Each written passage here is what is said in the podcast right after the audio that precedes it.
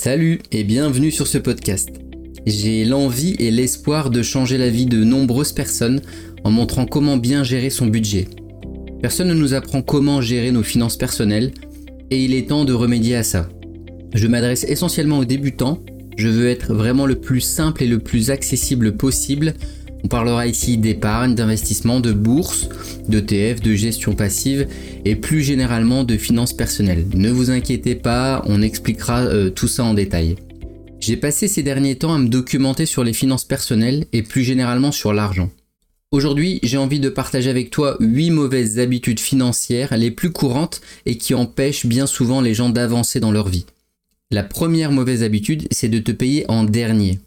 C'est ce que Robert Kiyosaki appelle l'habitude des pauvres dans son livre Père riche, Père pauvre, que je te recommande d'ailleurs. Les pauvres payent d'abord leurs factures. Ils vont payer leur loyer, leur abonnement téléphonique, leur sortie, etc. Et si à la fin du mois il reste quelque chose, alors ils vont le mettre de côté. Et évidemment, de cette façon, tu as moins de chances de mettre de côté. En revanche, les riches, eux, ils vont se payer en premier. C'est-à-dire que dès que tu reçois ton salaire, tu mets tout de suite de côté au moins 5%, voire 10%, voire plus, en tout cas ce que tu peux, sur ton compte d'épargne. Il faut vraiment que tu le considères comme une facture que tu dois payer. C'est une dépense obligatoire que tu ne peux pas éviter. Et tu verras que ton cerveau, lui, va automatiquement ajuster tes dépenses mensuelles et tu n'auras plus besoin d'y réfléchir. Tu vas baisser tes dépenses automatiquement sans que ce soit un effort supplémentaire à fournir.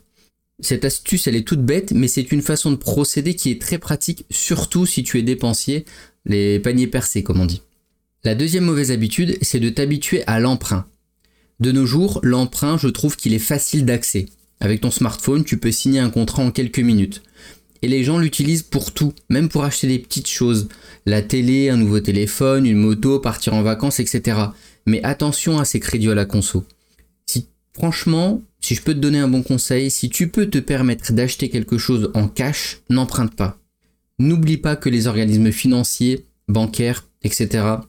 veulent finalement que tu fasses, à dire des erreurs avec ton argent, et c'est comme ça que eux se font de l'argent sur ton dos. En ce moment, les crédits conso, ils sont à 3-4%, voire plus. Ça ne paraît pas énorme comme ça, mais en fait, ça l'est. On va prendre le pire exemple, celui où tu achètes une voiture neuve tu l'achètes à crédit et la première année, la voiture, elle va perdre déjà entre 15 et 25% de sa valeur. Disons qu'elle en perd 20%, et sur une voiture à 20 000 euros, ben, tu as déjà perdu à peu près 4 000 euros.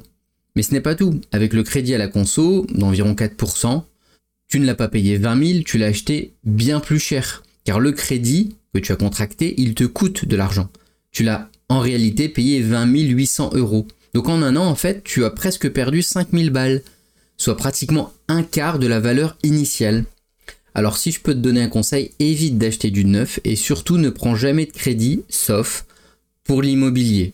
Sinon je peux t'assurer que la plupart du temps tu fais une terrible erreur. La troisième mauvaise habitude, c'est de ne pas avoir d'épargne de côté. Ça rejoint un petit peu le premier point, qui est de se payer en premier. L'idée, c'est de mettre de côté assez d'argent pour te constituer une réserve de 3 à 6 mois de dépenses.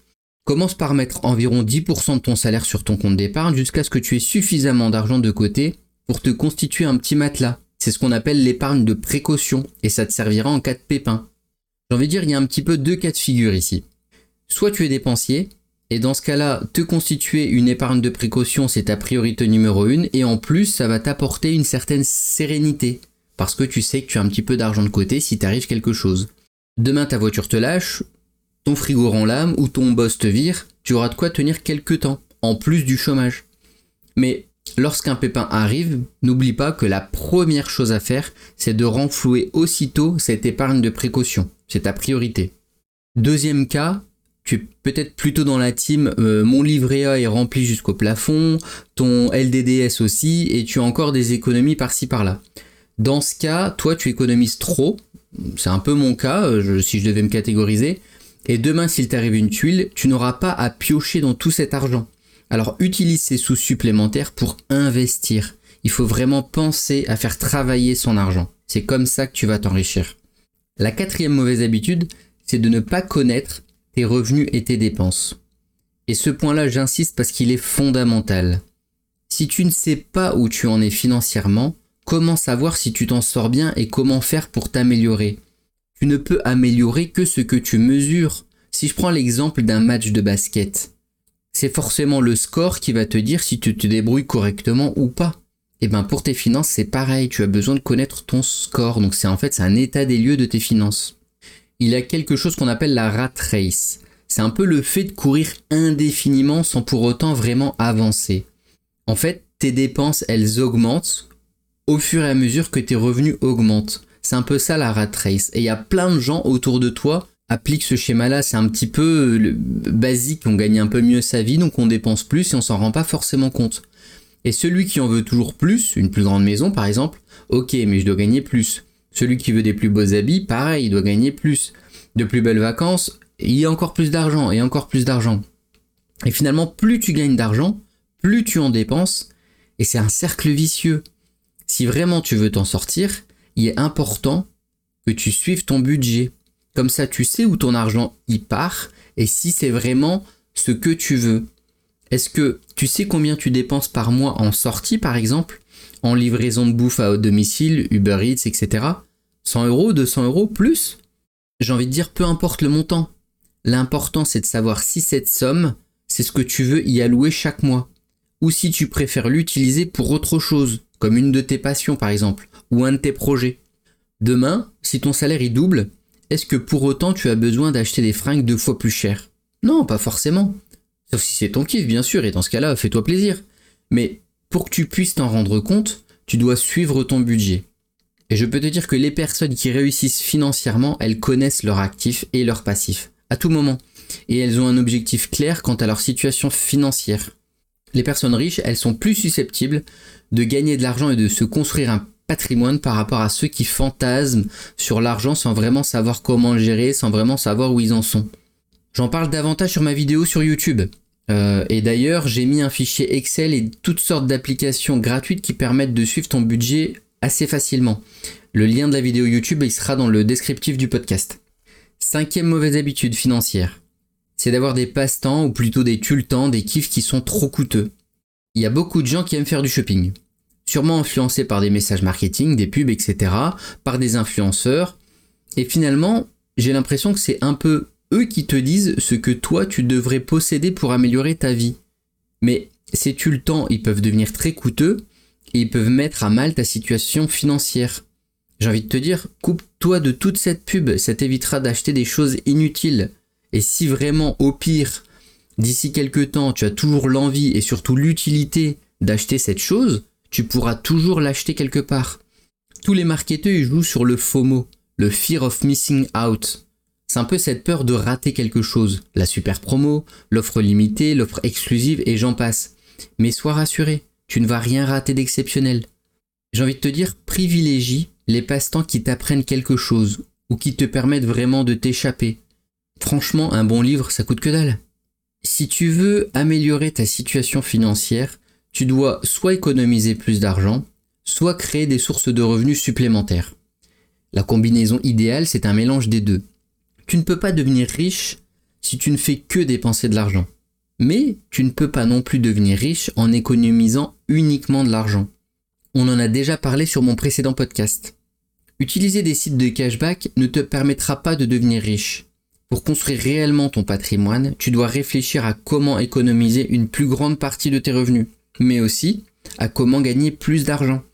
Parce que les économies, elles ont une limite, mais pas les revenus que ce soit en investissant en bourse, en demandant une augmentation de salaire ou en démarrant un side business. La septième mauvaise habitude financière, c'est de payer trop d'impôts. Les impôts, ils seront probablement la plus grande dépense de ta vie, mais il existe des moyens de les réduire. Attention, je ne parle pas d'évasion fiscale ou de fraude fiscale, je parle de dispositifs légaux qui te permettent de réduire tes impôts. D'ailleurs, tu le fais peut-être déjà sans le savoir, et c'est le cas en fait de nombreuses personnes. Par exemple, si tu as des enfants qui vont à la crèche ou chez nous, ben, tu déduis ces coûts sur ta déclaration. C'est une optimisation fiscale. Et il y en a plein d'autres. Il y a les dons, et en plus c'est pour la bonne cause, j'ai envie de dire c'est génial. Et tu as d'autres dispositifs. Le Girardin industriel, tu as aussi le PER, donc le plan d'épargne retraite, qui peut être intéressant euh, si tu as par exemple une, une TMI supérieure à 30%. tu as le plan d'épargne entreprise. Mais j'ai envie de dire attention. Attention à la défiscalisation, entre guillemets, piège à con. Parce qu'il y a une bonne partie des Français qui sont omnibulés par les réductions d'impôts, quitte à en perdre de l'argent. Je pense par exemple aux FIP, les fonds d'investissement de proximité, qui te permettent d'être exonéré entre, euh, on va dire, 18 et 36% du montant investi. Mais les frais sont tellement élevés que les vrais gagnants de l'opération, ce sont les gestionnaires du fonds. Pas toi. En moyenne, si tu regardes la performance des FIP, elle est à peu près de moins 30%. Alors fais attention. Quand on te parle de bons plans pour défiscaliser, j'ai envie de dire, ça devrait peut-être allumer un red flag chez toi. Enfin, huitième mauvaise habitude financière, c'est d'attendre trop longtemps pour investir. Si tu as déjà des économies, tu devrais envisager de les investir pour faire travailler ton argent. Laisser de l'argent dormir sur ton compte en banque te fait perdre de l'argent, chaque année à cause de l'inflation. J'en parle aussi davantage sur mon premier podcast que je t'invite à l'écouter. Sache qu'il existe de nombreux investissements en bourse, certains sont plutôt sûrs, d'autres plus risqués, mais n'oublie pas de diversifier tes investissements pour minimiser les risques. Et bien qu'il puisse être tentant d'attendre le moment parfait pour investir, sache qu'il est souvent préférable de commencer tôt et d'ajuster ton portefeuille au fil du temps. Time in market beats timing the market. Ce qui veut dire que tu auras de meilleures performances à être et à rester sur le marché sur une longue période, c'est-à-dire à détenir des actions sur le long terme, plutôt qu'à essayer de tirer profit d'un éventuel écart de cours. J'ai envie de te dire, laisse le day trading à ceux qui veulent perdre des thunes. Ne cherche pas à battre le marché, même les spécialistes de la finance, avec tout l'équipement et les outils d'analyse et le dispositif qui leur appartiennent, ils finissent la plupart du temps à perdre sur le long terme. Voilà, c'est tout pour aujourd'hui. Les 8 mauvaises habitudes financières les plus courantes. En évitant ces erreurs, euh, je pense que tu pourras améliorer ta santé financière, te construire un patrimoine euh, et un avenir plus prospère. J'espère que ces conseils t'ont été utiles et à bientôt sur le prochain podcast. Bye bye